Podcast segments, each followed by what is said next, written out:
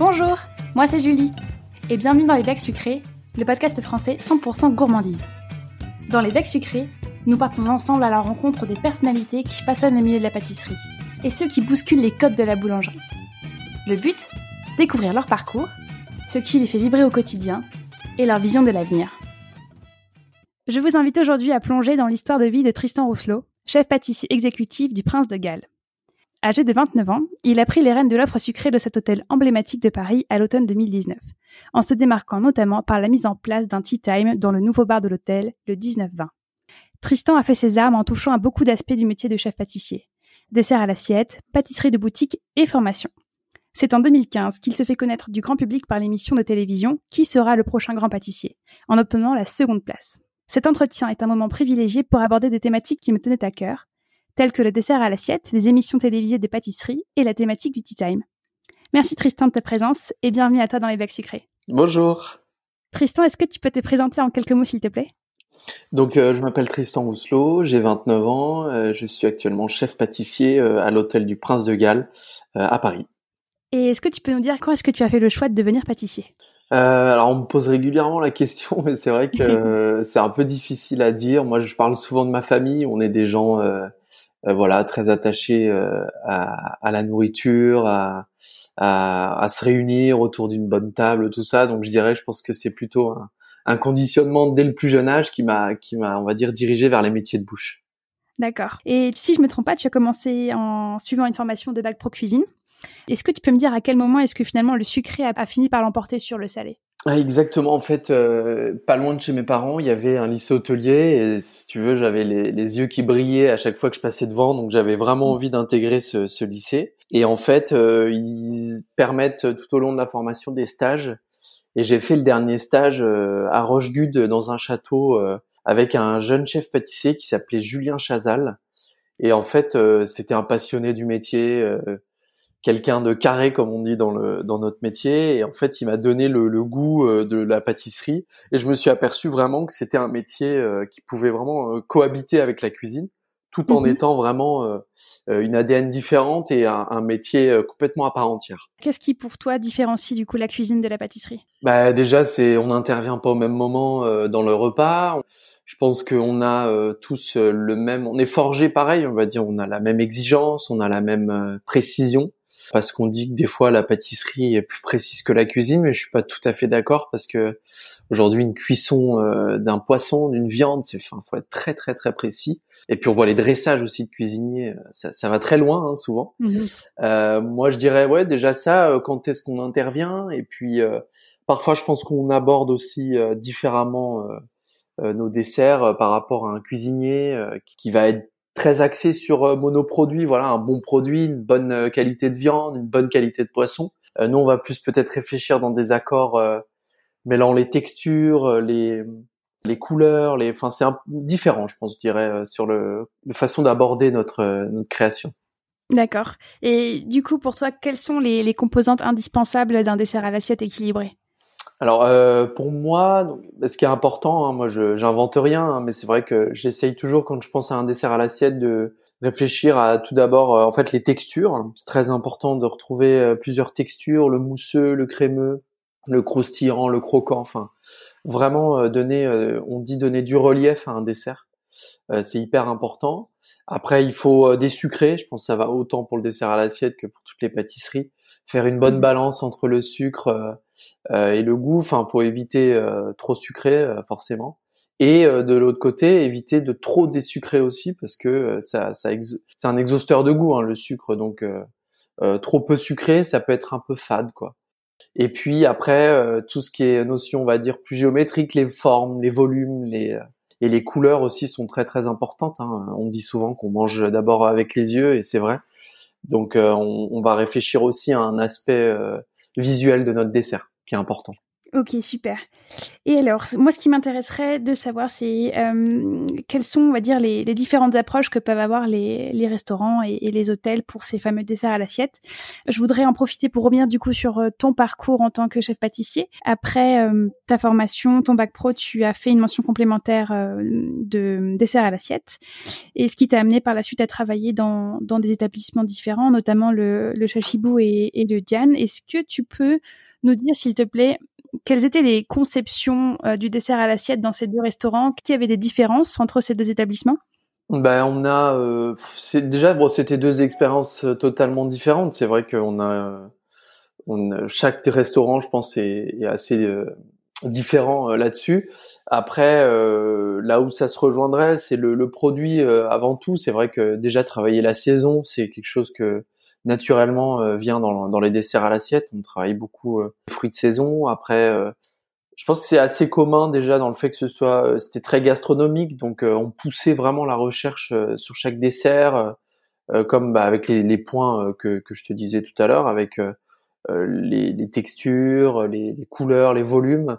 Et voilà, je dirais le produit aussi, c'est sûr. Est-ce que tu as toi des, des conseils pour stimuler euh, sa créativité? Comment est-ce que tu t'y prends pour euh, toujours rester euh, créatif? Bah, déjà, enfin, on dit qu'on est un métier de passion et c'est vrai. Enfin, moi, c'est une, une, passion débordante. Je, on va dire que nos journées sont longues. Après, moi, quand je quand je termine le boulot, on va dire que c'est pas vraiment terminé. On a toujours un œil sur tout. Que ça peut être sur les réseaux, ça peut être dans les livres. J'ai beaucoup de bouquins. Enfin, moi, j'ai appris beaucoup avec Christophe Michalak qui, dès qu'il y a un seul bouquin, hein, je ça peut être le petit bouquin de, recettes fait par une passionnée, ça peut être le grand livre de Pierre Hermé, ça peut être tous les livres. Dès qu'il y en a un, il l'achète et il a une bibliothèque énorme.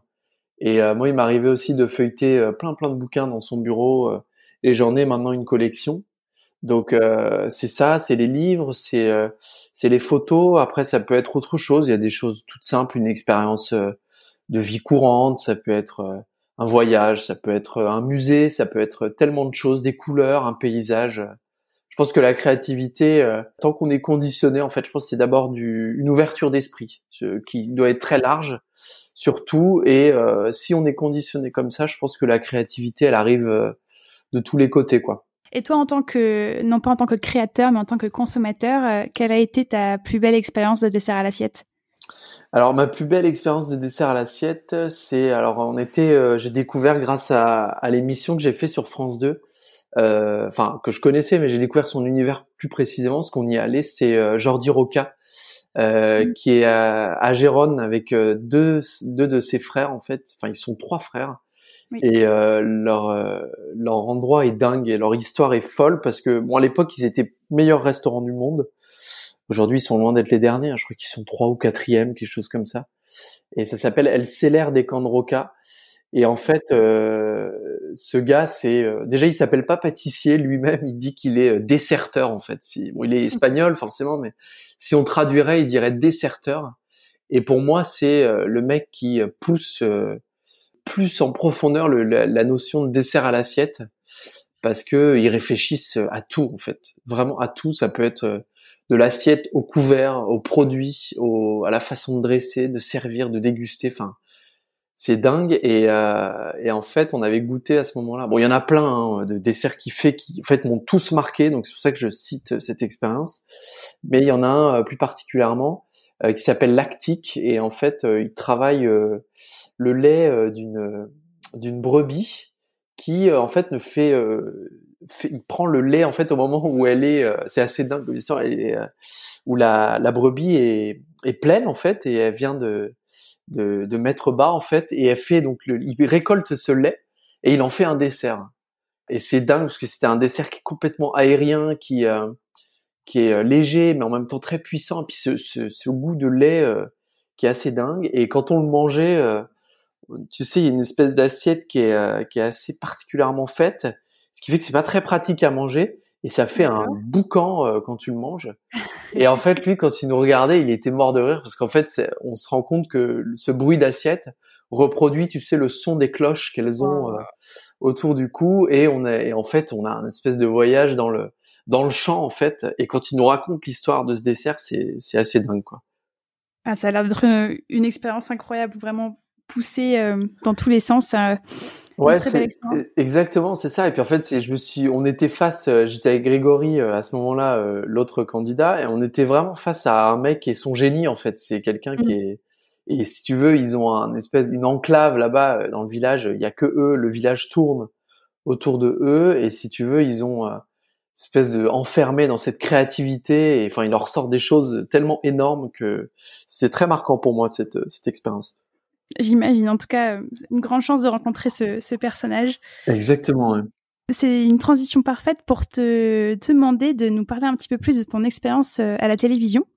Donc, tu t'es lancé dans ce concours télévisé en 2015 qui était diffusé sur France 2 et qui s'intitule donc Qui sera le prochain grand pâtissier mhm. Est-ce que tu peux nous dire euh, pourquoi est-ce que tu as fait ce concours? En fait, euh, c'est suite à une rencontre. donc, c'est en fait, j'étais à ce moment-là au, au Diane, donc au Fouquet's, et euh, à ce moment-là, Philippe Uraka, donc qui était président des meilleurs bruits de France à ce moment-là, était venu faire un dîner quatre mains, donc en collaboration avec notre chef de cuisine. Et puis on faisait, euh, lui, il faisait les desserts, bien entendu.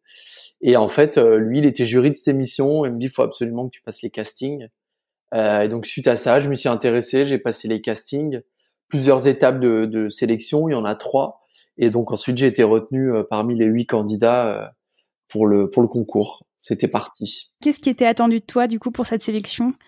Bah, déjà, je pense qu'il y a eu, bon, il y a eu un aussi, et forcément, on a eu des, des épreuves techniques. Hein, ils recrutaient que des, des, des pâtissiers. Hein, il n'y avait pas de, on va pas, pas d'arnaqueurs, on va dire.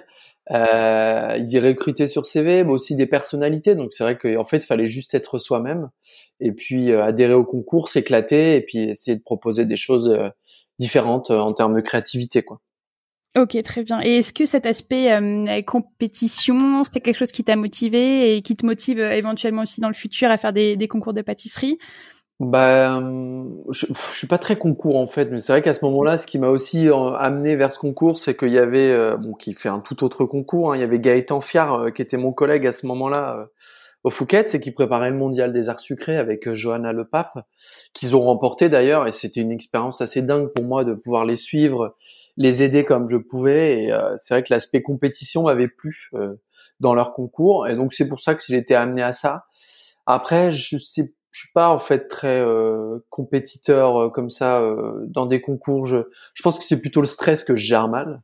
Mais après, il y a un concours où un jour, voilà sans prétention aucune, j'aimerais bien faire, c'est le meilleur ouvrier de France parce que c'est ce que j'aime bien autour de ce concours, c'est que déjà en fait c'est comme un examen hein, c'est plutôt euh, et en fait c'est mmh plutôt se mesurer à soi-même faire un bilan et une, on va dire une consécration de notre métier de notre carrière et moins on va dire une compétition euh, les uns entre les autres quoi. Je vois. Parce que c'est vrai que je, je, me rappelle de la finale en 2015 où il y avait euh, des candidats qui étaient diamétralement opposés dans leur parcours dans leur dans leur travail et ils sont devenus quand même on va dire indépendamment meilleur ouvrier de France. Donc je trouvais mmh ça dingue ça m'avait assez marqué euh, cette différence, mais en même temps euh, cette réussite, quoi. Ouais, il y a des places vraiment pour tout le monde, ça dépend du. Exactement. C'est pas on choisit le meilleur, mais. Euh, voilà, c'est ça. On accueillir tous ceux qui, viennent avec les compétences nécessaires. Oui. Exactement, c'est ça. Et alors, est-ce que tu peux nous parler un petit peu de, de la télévision en tant que telle? Est-ce que ça a été difficile pour toi de, de d'être en face d'une caméra et de, de vivre, enfin d'être sur un plateau et de vivre toute cette expérience-là? Comment est-ce que tu l'as vécu? Bah déjà j'ai abordé le concours euh, avec un peu d'appréhension. C'est vrai que je me suis posé pas mal de questions parce que je je suis jeune à ce moment-là. Euh, je me dis que ça va me mettre euh, quand même une image, me coller une étiquette. J'avais peur que voilà si ça se mmh passe mal, est-ce que voilà est-ce que je suis grillé, est-ce que je pourrais plus jamais prétendre à des postes dont j'ambitionne? Après voilà bon moi je l'ai fait. c'est surtout qu'une fois qu'on est à l'intérieur, oui il y a les caméras, c'est assez oppressant parce qu'au début on est quand même huit, savoir qu'il y a à peu près une caméra par candidat, plus un journaliste par candidat, plus tout ce qui est son et lumière autour, euh, plus euh, les gens de la régie. Enfin, quand on était en plateau et qu'on était huit euh, candidats, on était, il y avait à peu près 70 personnes autour de nous.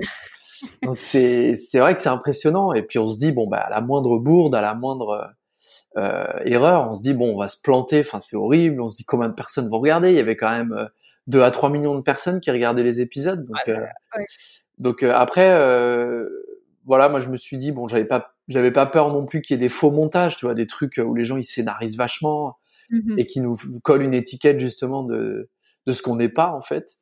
Et euh, bah après passer euh, cette pression, on va dire, des caméras et des journalistes, bah écoute, ça se passe bien et en fait, euh, on adhère juste au, au concours parce qu'en fait, c'était un concours qui était génial et moi, une fois que tu le vis de l'intérieur, si tu veux, tu fais abstraction de tout ça, de la diffusion, de des journalistes. Tu, en fait, tu, tu vis juste le, le concours et c'était des rencontres bah, extraordinaires, quoi. Tu vois, entre le entre Jordi Roca, entre même le jury, euh, il y avait euh, Christophe Adam, euh, Pierre Marcolini, Philippe Uraca et Christophe Michalak. Donc tu vois, juste là, tu fais le point, tu te dis bon, les quatre qui vont être avec toi tout le long, c'est des monstres de la pâtisserie. Donc et en fait, c'est des gens extraordinaires et les rencontres, c'était que bénéfique. Quoi. Vraiment, même s'il y a eu beaucoup d'appréhension, c'était c'était bénéfique. Super. Avant de, de continuer sur du coup euh, les retombées, on va dire immédiates que le concours a eu pour toi, je voudrais simplement avoir euh, ton ressenti sur euh, l'image de la pâtisserie qui est diffusée par la télévision actuellement. Qu'est-ce que tu en penses? Moi déjà, bah, je, je serais un peu comment ce serait un peu étrange que je que je crache là-dessus sur la médiatisation de la pâtisserie parce que j'en ai j'en ai profité. moi, je suis très heureux qu'aujourd'hui beaucoup de gens s'y intéressent, qu'on qu'on puisse euh, parler euh, autant de la pâtisserie, que ce soit à la mode entre guillemets, parce que c'est vrai que moi tous les jours au quotidien, quand euh, on parle du métier par exemple de ma compagne et de mon métier, on passe tout de suite à tu vois à 10 minutes de questions et puis d'un coup ah t'es pâtissier waouh, enfin tu vois c'est un peu c'est la classe, c'est c'est cool.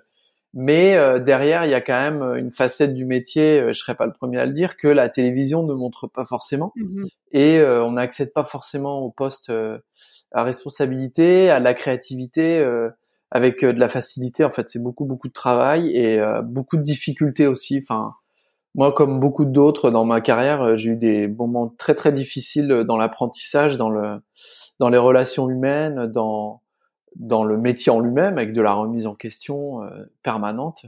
Mais quoi qu'il en soit, ce qui nous anime tous, c'est la passion. Et si on l'a, ben, elle peut naître juste en regardant une émission, par exemple, ou en naître autrement. Mais tant qu'on a la passion, euh, voilà, je me dis que la télé, ça peut apporter ça, ça peut faire naître des passions. Des envies, ouais. Voilà, mais après, il faut quand même que personne n'oublie qu'il faut s'accrocher et que c'est pas un métier qui est tout le temps sous les caméras et voilà, que c'est un métier à la base où on était dans l'ombre et, et on était moins connu. C'est vrai, tout à fait. Merci beaucoup pour, euh, pour ce retour. J'aimerais maintenant aborder avec toi donc tes années Michalak. Euh, donc suite au concours sur France 2, tu as commencé à travailler avec Christophe Michalak et euh, j'aurais aimé te demander quel qu'est-ce qui voilà, nous parler un petit peu de la philosophie de, de travail de Christophe Michalak. Comment est-ce que cette dernière t'a impacté? Ben, ben, Christophe, déjà, c'est la première retombée hein, que j'ai eu du concours parce que déjà, ça nous a permis de nous rencontrer. Et euh, j'étais depuis plus de deux ans et demi au Phuket. J'avais envie de changer, de trouver un poste un peu euh, plus à responsabilité. Et à ce moment-là, quand euh, quand lui je l'ai appelé, il m'a dit voilà, il m'a dit cherche plus. Euh, j'ai le poste qu'il te faut. Et en fait, on a ouvert la boutique dans le Marais à ce moment-là. Et en fait, Christophe, c'est quelqu'un. Enfin, je pense que c'est unanime. Tout le monde, tous les gens qui ont travaillé avec lui te le diront. C'est c'est quelqu'un qui est en qui est en ébullition permanente, qui est euh, c'est un c'est un éclair, c'est enfin il est électrique, c'est quelqu'un qui est euh, qui est très euh, qui est passionné, passionnant et qui qu'entraîne tout le monde dans sa mmh dans son côté très positif et et en plus moi j'ai connu voilà ces années d'entrepreneuriat, de de patron qui sont encore moins évidentes je pense que quand tu es consultant par exemple à l'époque où il était au Plaza Athénée.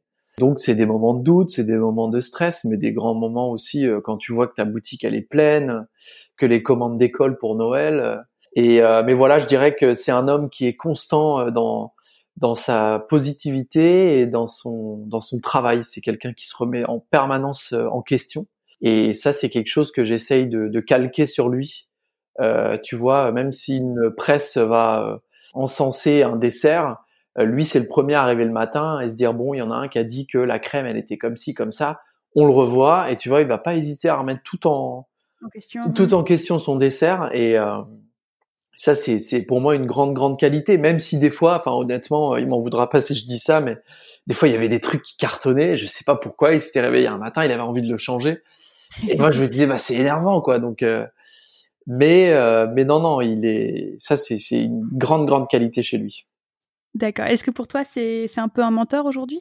Ouais, je dirais que c'est un mentor, bien sûr, bien sûr, parce que déjà c'est pour moi c'est un des plus grands pâtissiers euh, euh, que qu'on connaisse aujourd'hui, euh, de par ce qu'il a fait, de par ce qu'il est et et parce qu'il continue d'entreprendre aujourd'hui, d'autant plus avec la situation euh, qui est pas évidente. Il faut rappeler que certains ouvrent avec des investisseurs et c'est un choix qui, je pense, est, est bien aussi. Mais Christophe, c'est quelqu'un qui est tout seul et qui aujourd'hui monte son quelque chose autour de son nom et et qui construit quelque chose de solide. Et je trouve que c'est encore plus méritant de sa part.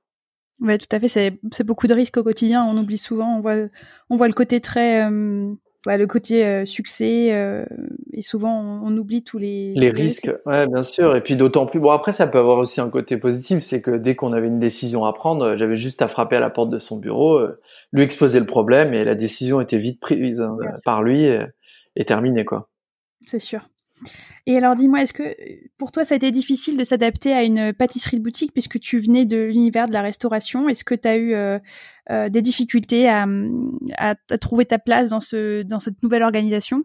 Bah, déjà, euh, bon après sur la pâtisserie boutique, il y avait des choses évidentes que j'avais que j'avais enlevées par rapport à la pâtisserie de restaurant, hein, des, des, textures, des, des, des, choses un peu plus éphémères, par exemple la glace, enfin des choses tu vois un peu plus simples où il a mmh fallu totalement réfléchir je dirais ce qui a vraiment le plus changé, c'est bah, d'autant plus on travaille chez Christophe, c'était les volumes en fait. Moi, quand je travaillais au Diane, on avait 30, euh, 35 couverts maximum, euh, même si midi et soir on était complet. Euh, tu vois, dans les mises en place, dans, dans les crèmes, les choses, enfin c'était des, des quantités euh, plus que raisonnables, on va dire. Et quand tu arrives chez Christophe, que tu fais 1000 petits gâteaux le samedi, les volumes sont pas pareils, quoi. Donc au début, je me rappelle, il nous répétait toujours, mais allez-y arrêter de tricoter, on, on envoie quoi. Donc euh, c'était la pâte à choux plutôt que de lancer 5 euh, litres, il fallait lancer 10-15 euh, litres et, et c'était parti quoi. Est-ce que ce, ce côté peut-être un peu plus répétitif dû aux, aux quantités importantes, ça c'est quelque chose qui te qui te dérange ou, ou pas du tout? Alors à savoir que répétitif chez Christophe, je pense que c'est un mot qui, est, qui, est, à bannir parce que Christophe c'est dingue, il change, il peut changer une recette du jour au lendemain, euh, tu vois, et puis euh, même, voilà, même s'il y a trois boutiques derrière, euh, il peut te demander bon le chou à vanille, on l'arrête et demain ce sera chou caramel. Il faut que il faut que tu te débrouilles pour pour donner l'info et tout rapidement. Mais non, parce qu'après c'est en constante évolution, tu vois, on règle toujours les recettes. Je pense que chez c'est chez tout le monde, on règle toujours les recettes, autant sur la quantité que sur la qualité. Après il y a l'organisation, des trucs un peu plus, on va dire terre à terre, hein, comme le stockage, le, le, côté hygiénique autour. Enfin, tu vois, il y a plein plein de choses qui. Non, je dirais pas que c'est répétitif. Je me suis jamais ennuyé euh, dans la production chez, chez Christophe. Super. Et combien de temps est-ce que tu es resté euh, au sein de, de l'entreprise? Deux ans, tout pile. Ok. Et qu'est-ce qui t'a motivé à, à, partir? Bah en fait, euh, ce qui m'a motivé, alors j'étais loin d'avoir fait le tour parce que, enfin, je pense que le mois d'après que je suis parti, euh, l'entreprise ressemblait déjà pas à l'entreprise que j'avais quittée, euh, d'où les, enfin, de par les changements que je te dis sur, sur Christophe. Euh, mais j'avais envie, si tu veux, de me de créer ma propre identité au niveau de la pâtisserie. J'avais envie de commencer tôt parce que c'est vrai que je suis assez jeune et je pense que se créer euh, son identité, euh, sa patte, si tu veux, sa signature, c'est long en fait. Hein. Donc j'avais envie d'attaquer ça, de, de faire mes propres créations, d'avoir mes propres idées. Et c'est vrai que Christophe, euh, comme on a beaucoup de choses à gérer au labo, des aspects plus techniques, des choses un peu plus gestion du laboratoire, c'est vrai que la créativité, bah, on en avait. J'ai aidé Christophe sur certains petits points, choses comme ça mais les idées émanaient souvent de, de Christophe, et euh, parce que c'est ce qui est normal. Hein. Mais voilà, j'avais envie de mes propres idées, avoir euh, euh, ma propre pâtisserie, quoi. D'accord. Et du coup, vers quel type de société tu t'es tourné après? Alors à ce moment-là, Christophe m'avait branché avec Akram Ben Halal, qui est un très bon ami à lui et qui est donc chef cuisinier à Paris. Ok, super. Et là-bas, donc, tu étais euh, en charge de, de l'offre sucrée euh Voilà, si tu veux, il a plein de restaurants. Alors, à l'époque où j'étais, je crois qu'il en avait 14. Donc, euh, à travers le monde, hein, il en a à Bakou, il en a à Shanghai, Hong Kong. Il a un autre restaurant étoilé à Hong Kong. Il a son restaurant étoilé à Paris. Il a aussi le café Shirvan. Enfin, il, a une, vraiment une très, très belle société et bien, bien, on va dire, développée. Et moi, donc, j'étais en charge de l'offre sucrée de, de son groupe. Super. Est-ce que là, tu as pu du coup euh, travailler un petit peu et trouver ta patte? Alors, si tu veux, ça a été euh, une expérience qui était très formatrice. Déjà, c'est un cuisinier euh, qui est dingue. Akram, il a, enfin, il est, c'est un très très très bon cuisinier qui a un univers qui est fou. Mais j'ai pas, non, je, je, dirais que c'est un poste qui m'a pas convenu.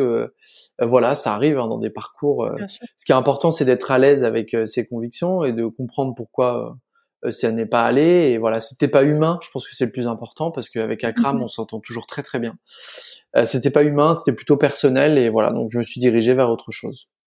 Ok est-ce que tu peux nous parler de, de ce fameux autre chose? Donc euh, à ce moment-là euh, si tu veux il y avait euh, c'est difficile hein, de trouver un poste quand on arrive à des postes à responsabilité de trouver vraiment un poste qui va nous convenir et à ce moment-là j'avais déjà contacté François Perret pour un poste pour être euh, sous-chef en fait de François à ce moment-là. Et mhm. euh, quand j'avais finalement quitté l'entreprise de chez Akram, ce poste n'était plus disponible et euh, donc j'avais recontacté François et il y avait un poste à l'école Ritz-Escoffier qui est au sein du Ritz. François, il n'est pas tout à fait en charge de, de l'école, mais voilà, c'est vraiment dans le Ritz, c'est une école qui est dingue. Et donc j'avais demandé conseil à François, lui demander qu'est-ce qu'il en pensait. Et en fait, j'ai visité cette école et euh, c'est un endroit qui, qui, est magique euh, déjà. Et en fait, j'ai eu un, un, gros coup de cœur pour l'endroit. Quoi. D'accord. Et donc, tu as pris un poste de chef formateur, c'est bien ça?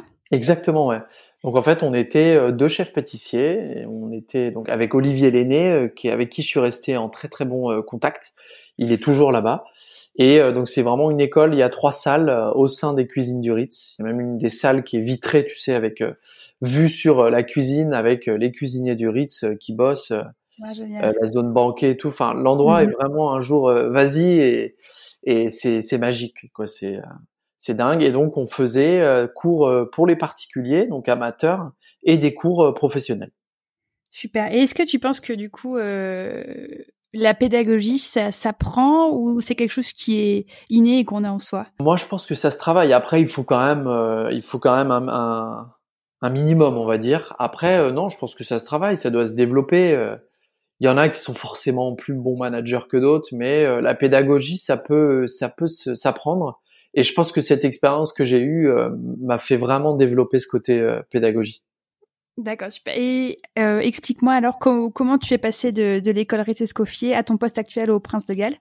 Eh ben, en fait, j'ai eu vent que Nicolas Pacello partait. Et puis ensuite, euh, voilà, j'ai postulé et euh, pour moi, voilà, c'était, euh, j'avais pas fini mon expérience, on va dire, à l'école Ritz Escoffier, mais c'était une autre expérience que j'avais envie de vivre avec le Prince de Galles et, et je, je pensais que ce serait vraiment l'expérience la plus positive pour m'exprimer et faire ma pâtisserie. Donc voilà, j'ai postulé sans hésiter, quoi. Donc tu es en poste depuis l'automne 2019. Est-ce que tu peux me dire quel est le champ de, de tes missions au sein du Prince de Galles? Alors oui, je suis arrivé euh, fin septembre 2019, c'est ça. Et en fait, euh, il y a eu une grosse mission. C'est vrai qu'il y a eu deux, euh, enfin je, je, dis deux parce qu'il y en a eu d'autres, mais deux qui ont le plus marqué, je trouve, c'est c'est Yann Couvreur et Nicolas Pacello, qui ont tous les deux marqué leur époque quand ils étaient en poste. Et déjà, moi, j'avais envie de m'inscrire, voilà, avec ma propre pâtisserie. Et c'est encore mon but aujourd'hui. Et ça, c'est une de mes principales missions faire ma pâtisserie, qu'elle plaise, et puis créer une autre identité sur la pâtisserie que ce qui avait été fait avant. Donc, j'avais envie de faire différent. Et comment est-ce que tu définirais aujourd'hui ton identité en pâtisserie? En fait, on est en pleine construction. Après aujourd'hui, je dirais que moi, moi, ce qui me, ce qui m'appelle aujourd'hui, c'est toujours garder la gourmandise d'un, d'un dessert euh, tout en essayant de, de, de le moderniser, de, d'apporter euh, une touche un peu différente que, que ce qui se fait aujourd'hui. En fait, je suis toujours, euh, j'essaye toujours d'être dans l'innovation, de, de créer des, des nouvelles choses et de pas me contenter de, de choses trop simples. Est-ce que tu aurais un exemple d'une création récente que tu as faite et qui s'inscrit du coup dans cette démarche-là? Eh ben, on a fait, par exemple, on a travaillé le millefeuille. C'est vrai qu'aujourd'hui, le millefeuille, il y en a des, des, des superbes qui sont revisités. Euh, euh, enfin, je pense notamment un des derniers, c'était Maxence Barbeau qui avait fait un, un super beau euh, millefeuille au, au Shangri-La. Il y en a qui, enfin vraiment le millefeuille, c'est, je pense, un des desserts les plus parlants sur une carte que tout le monde a mhm. envie de manger quand on le voit sur une carte, euh, mais qui est pas forcément évident à revisiter. Et voilà, on a trouvé une une une façon de, de, le, de, le, moderniser, de le revoir. Et aujourd'hui, c'est une de nos plus belles ventes et les, les clients sont toujours toujours satisfaits. Euh, je le précise, vraiment sont toujours contents euh, quand ils le mangent. Et, euh, et nous, ça, ça nous rend encore plus heureux. À quel moment de la journée est-ce qu'on peut le retrouver à la carte? On peut le retrouver à partir de 11h le matin jusqu'à la fermeture du, du bar. Je te dis fermeture. Ça dépend quelle heure, parce qu'avec la situation en ce moment, c'est arrivé de fermer le bar à 21h, mais plus tard aussi. Donc, enfin voilà, c'est presque toute la journée, je dirais. Et du coup, c'est un nouvel endroit qui s'est ouvert au sein de, au sein de l'hôtel. Est-ce que tu peux nous parler un petit peu plus en détail du tea time que vous avez mis en place et qui était inexistant auparavant? Alors déjà, bah, la créativité, on, a, on va dire qu'elle a été aidée euh, le fait qu'on sortait déjà d'une période de fermeture parce qu'on a fermé pour le confinement euh, en mars et on a réouvert, on a réouvert que en, en fin août. Euh, suite à cinq mois presque de fermeture et euh, ça nous a permis de réouvrir avec un nouveau bar donc qui est le bar 1920 et qui est en qui voilà qui a eu des on a eu des nouveaux travaux, des nouveaux mobiliers. c'est vraiment un très très bel endroit. C'est un bar qui reprend les années de création, si tu veux, de l'hôtel Prince de Galles et vraiment euh, les codes du Paris début du siècle dernier. Et euh, donc j'avais envie de mettre en place un tea time un peu différent parce que c'est vrai qu'aujourd'hui sur la place de Paris, de magnifiques tea time pour en avoir fait plusieurs. Euh, il y a des choses extraordinaires qui se font et c'est pas évident de se démarquer. Donc moi j'avais envie de me démarquer sur euh, déjà l'offre. Donc on fait aujourd'hui une offre euh, qui est pour deux, qui est à partager en fait. Et c'est une offre donc en trois temps. On a une partie salée qui arrive, donc un trio avec un côté terre, un côté mer et un côté végétal, donc qui est orchestré par Gérald Poirier, le chef des cuisines. Et euh, derrière, on a euh, pensé donc une réglette, on a fait faire des présentoirs sur mesure. Et j'avais envie, euh, tu sais, d'enlever le côté présentoir à trois étages là qu'on retrouve beaucoup dans les tea time. J'avais envie d'enlever ça parce qu'en plus c'est le genre de présentoir où tu sais on travaille beaucoup des petites pièces, si tu veux, mmh style mignardise ou pièces qu'on appelle lunch. Et en fait, je me rendais compte que c'était beaucoup de travail et que je m'amusais beaucoup moins à, à, travailler ce genre de taille de pièces, si tu veux. Donc là, la réglette, c'est euh, trois pâtisseries à partager. Donc c'est pas euh, de l'individuel, si tu veux, c'est quand même un peu plus gros euh, qu'un individuel. Et on a dessus, on travaille donc par famille. On a un gâteau de voyage, une pâtisserie et une viennoiserie du moment en fait, ces trois. Et, et ça nous permet de d'avoir beaucoup de créativité et comme je te dis, un travail un peu plus, on va dire, cohérent et plus agréable au niveau de la déco et des façons de penser les, mmh les pâtisseries. Et avec quelle régularité est-ce que vous changez votre carte de tea time? Bah, ça, si tu veux, comme c'est pas inscrit sur la carte, moi je me réserve le choix de, de le faire. On a ouvert euh, en septembre, on a déjà changé euh, deux fois des, les produits, donc euh, tu vois assez assez régulièrement, je dirais au minimum tous les mois, quoi. D'accord. Et beaucoup avec la saison, parce que tu vois, on a ouvert avec la viennoiserie du moment, c'était autour de la figue. Donc forcément, mmh. au courant du mois de septembre, on l'a changé. maintenant, on est sur quelque chose poire et marron. Donc euh, on est euh, on est sur euh, voilà au, fil des saisons puis au fil de, nos idées à nous aussi quoi. D'accord. Et je crois savoir qu'il y a d'autres produits qui, qui ont aussi une place très importante dans l'année, à savoir la bûche de Noël et la galette des rois. Que tu peux, s'il te plaît, nous dire quelle empreinte tu as voulu donner à ces deux produits phares de l'année? C'est vrai que c'est des, chaque année l'exercice est plutôt cool parce que c'est la créativité. On a un petit peu de budget pour pouvoir euh, s'éclater au niveau des boîtes aussi à bûche. Donc c'est un moment qui est important et on a envie de marquer le coup. Et euh, si tu veux, chaque année, il y a beaucoup de choses, tu sais, très représentatives qui sortent avec euh, des choses qui représentent vraiment Noël dans le thème et dans le visuel. Hein. Quand on voit des, des, bûches avec des boules de Noël, des, enfin, le lien est évident. Si tu mmh veux, moi j'avais envie de faire quelque chose de plus conceptuel, de, de faire dans la forme, dans le dans le visuel, un peu plus, un peu différent. Et en fait, euh, si tu veux, j'ai travaillé déjà la couleur noire, vraiment euh, noir euh, cendre, enfin noir charbon.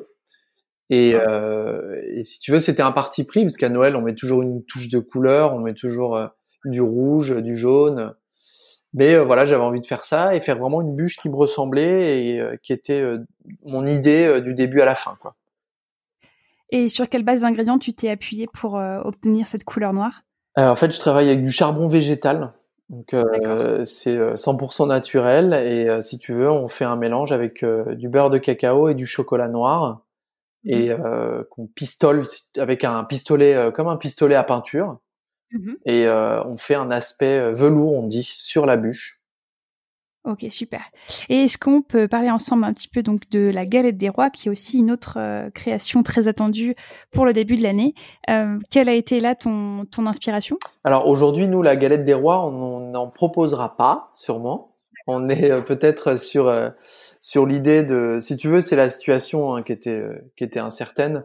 J'ai travaillé déjà plusieurs idées et elle est, on va dire, je l'ai sur le coude et mmh on verra la situation et on proposera une galette, on va dire, euh, pour nos clients hein, les plus fidèles. D'accord. Mais ce sera pas, on va dire, l'axe de principal de communication. On espère vraiment cartonner au niveau des bûches. On a créé aussi euh, deux tablettes euh, chocolat qui sont dans le même esprit, dans le même design. Et, et, donc on espère cartonner sur ces produits et on verra aussi la situation actuelle si si c'est rétabli, on va dire. Ok, très bien, merci beaucoup. Nous arrivons tout doucement vers la fin de cette interview. Je voulais aborder avec toi, avant de terminer, les tendances euh, actuelles en pâtisserie. Quelles sont pour toi les, grandes tendances qui se dessinent et comment est-ce que tu les intègres dans ton travail? Alors euh, aujourd'hui, bah, forcément, la pâtisserie, elle est omniprésente dans les médias, enfin pour ceux qui s'y intéressent. Hein. Mais euh, là où moi je pense qu'on prend un bon virage, c'est aussi sur le côté pain et viennoiserie. Et c'est vrai que je pense, je crois vraiment à, à ça, euh, et ça commence déjà. Hein, si tu veux, il y a des entreprises qui font uniquement de la viennoiserie et du pain, euh, sur le qui, qui, deviennent euh, très très très connus. Et je pense que c'est un, une face du métier, et même des fois, c'est un métier complètement à part entière. Hein. Moi, le pain, je suis je suis pas un as du pain, et et par contre, la viennoiserie, voilà, j'essaye de le travailler, bah, notamment avec une des pièces qu'on met dans notre tea time. Et on fait actuellement la viennoiserie maison à l'hôtel entièrement sur place. Et je pense que la viennoiserie, c'est un peu l'avenir. Viennoiserie et pain, c'est l'avenir euh, des ventes et de, l'intérêt, je pense, de notre clientèle. Pourtant, c'est, on va dire, c'est des produits qui sont peut-être plus, alors je vais pas dire plus simples, mais on va dire il y a moins de finition. C'est par rapport à un entremets, c'est quand même quelque chose de, plus accessible à travailler. Est-ce que pour toi, c'est une sorte de retour à la simplicité? Ouais, ça peut être ça. Enfin, je pense que le produit en lui-même, ouais, dans le nom, il est euh, la simplicité. Enfin, tout le monde aujourd'hui, la plupart des Français achètent du pain tous les jours, pratiquement, pas forcément une pâtisserie. Mais euh, derrière, euh, techniquement, enfin, le, pain, c'est des années de travail hein, pour comprendre la pâte. la viennoiserie, c'est hyper technique aussi.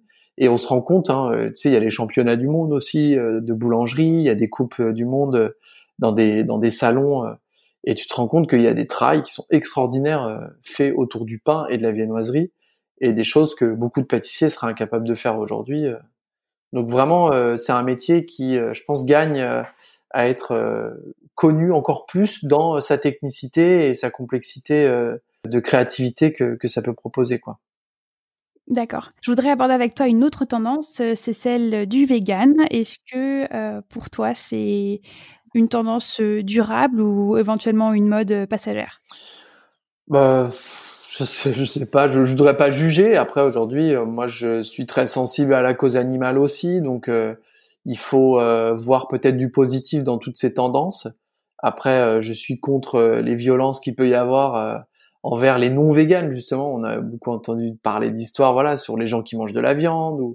Enfin, je pense que chacun peut faire qui veut, mais c'est surtout, moi, je trouve que ça nous amène à une autre réflexion, et ça, c'est intéressant. Peut-être travailler d'autres produits, tu vois, euh, des, des, ça nous amène à de la créativité. Pendant un moment, c'était le sans gluten, et c'est vrai qu'un pâtissier, euh, quand on travaille toujours avec de la farine, un jour, on vient nous voir, on dit ouais, ben moi, je mange pas de farine.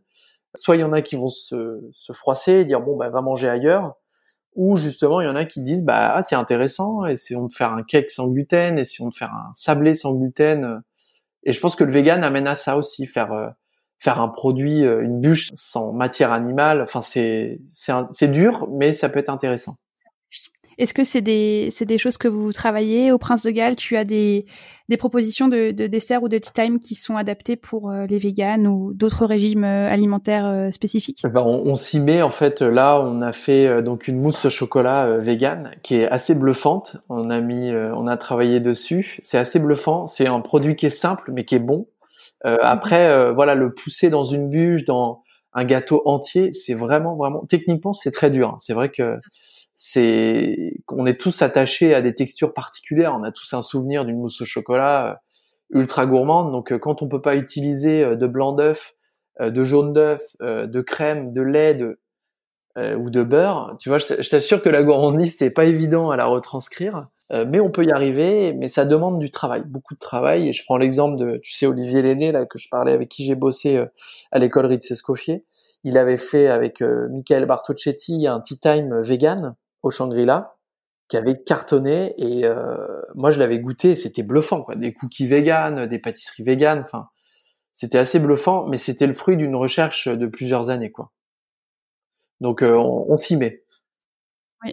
L'idée, c'est de jamais être dans la comparaison, euh, comparer un produit vegan avec un, produit euh, classique, parce que forcément, ça va être différent. La gourmandise va être différente. On n'aura jamais les mêmes textures. On n'aura jamais les mêmes textures, mais je te dis, il y a des, produits quand même qui sont assez bluffants. Et là, la mousse au chocolat, je t'assure, c'est plutôt plutôt pas mal, quoi. Même s'il n'y a pas le côté gourmand du beurre ou du, tu vois, de la crème, quoi.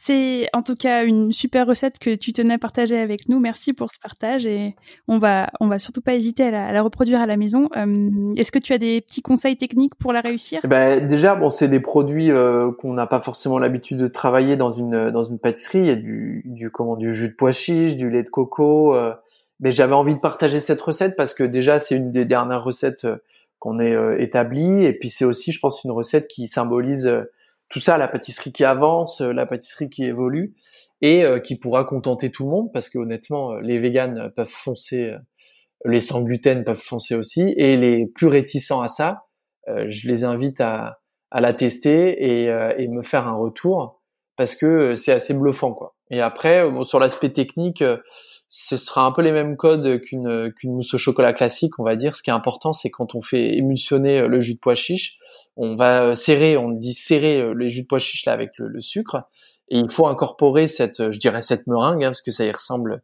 à s'y méprendre. Il faut l'incorporer dans notre ganache, donc lait de coco chocolat, avec délicatesse pour éviter de faire retomber cette meringue.